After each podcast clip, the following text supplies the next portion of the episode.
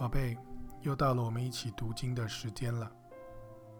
今天我要来跟你谈的是《约书亚记》的属灵意义。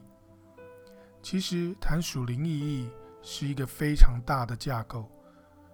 但是我们必须要明白，圣经里面的每一卷书都有它的属灵意义。就像我们过去几次有稍微提到的概念，圣经。有非常多卷书，每一卷书被写下来的方式、叙事的方式都不太一样。有些比较像论说文，有些则是用故事的方式来呈现。阅读这些不同的文字，需要用不同的方式，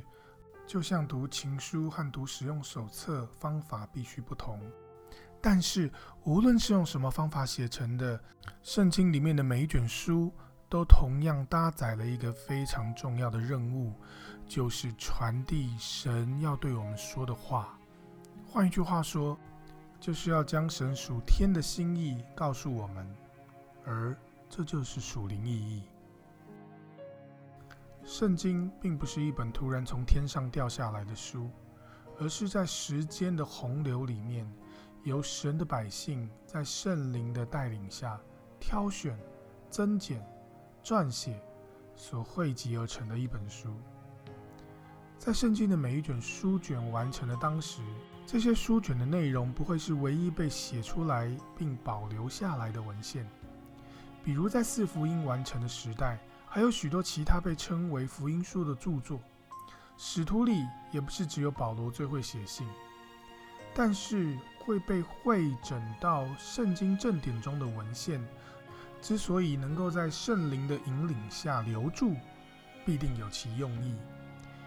里面必定蕴藏了神所不愿意我们漏掉的讯息，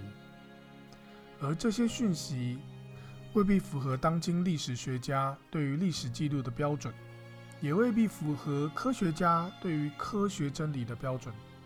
但一定符合圣灵的心意里神要对我们说的话的标准。这并不是说其他同时代的文献不重要，不能反映出神的启示。就好像你现在正在听宝贝查经，若你的心向神敞开，神也必定能透过你听的内容和听的过程来对你说话，向你启示。并不是说听我跟你分享圣经的话有什么神力，而是因为你的心向神敞开，神自然。能对你的心说话。有许多的人看到神创造的大自然，也可以感受到圣灵正在对他的心启示说话。有些人看到教会的光景，可以听到圣灵的启示和说话。这个过程基本上是一样的。关键不在于我们正在做什么，关键在于我们跟神的关系，我们跟圣灵的关系，还有我们向。神敞开我们心的程度，与人说话的是神，不是死板板的文字，也不是一听再听，听起来都会是一样的录音。读圣经不只是读白纸黑字，而是一颗学习敞开心、聆听神声音，借着神的话，让神向我们启示他自己的过程。文学家可以告诉我们，每一卷圣经都有它的文学意义和题材。史学家也可以告诉我们，每一卷圣经故事里面所藏有的历史价值。甚至神学家也会告诉我们，每一卷圣经在神学上的重要性，让我们对神有了什么样的不同的认识。但只有圣灵能够对我们内心说出每一卷圣经所要带给我们的。属灵意义，这个属灵意义对每个人而言可能都不完全相同，因为圣灵虽是一位，却是活的，是有智慧的。他总对所处环境、文化、难处、需要不同的人，给予不完全相同的指引。启示录里面，圣灵给七个在小亚细亚的教会，就有七种不同的提示与提醒。这正彰显出圣灵给人的引导，不是一个问题只有一个答案的，而是活泼的、有生命的。那么，约书亚记的属灵意义是什么呢？对你而言，对我而言，都可能有所不同，甚至是对昨天的我、今天的我、十岁的我，乃至于七老八十的我，都可能有所不同。过去我们一般的直觉以为旧约里面摩西五经是最重要的，诗篇、箴言、以赛亚书也都有他们非常重要的角色。但其他的经文，尤其是在摩西五经之后一堆如历史故事陈述般的经文，我们就常常忽略他们的属灵意义，以为他们只是交代故事、交代背景而已。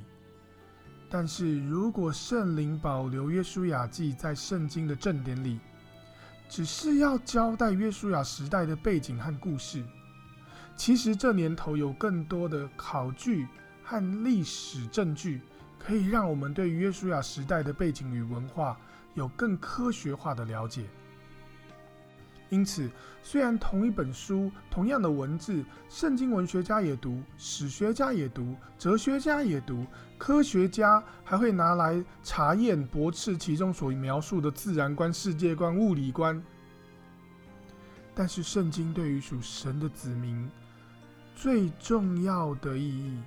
应该是它是神的话。约书亚记讲的虽然多数是故事，但它是神的话，它是神要写给我们的情书，神要借着这些文字对我们的心说话。神既然能够透过诗篇给人感动，透过摩西五经给人启示，必然也能透过约书亚记向我们表明他的心意。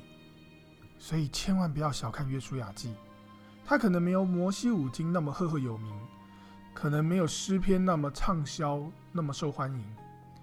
但神要透过约书亚记对我们说的话，却不会比较少。我们要开始预备好我们的心，来领受圣灵预备透过约书亚记所要对我们说的话。晚安，宝贝，Love you。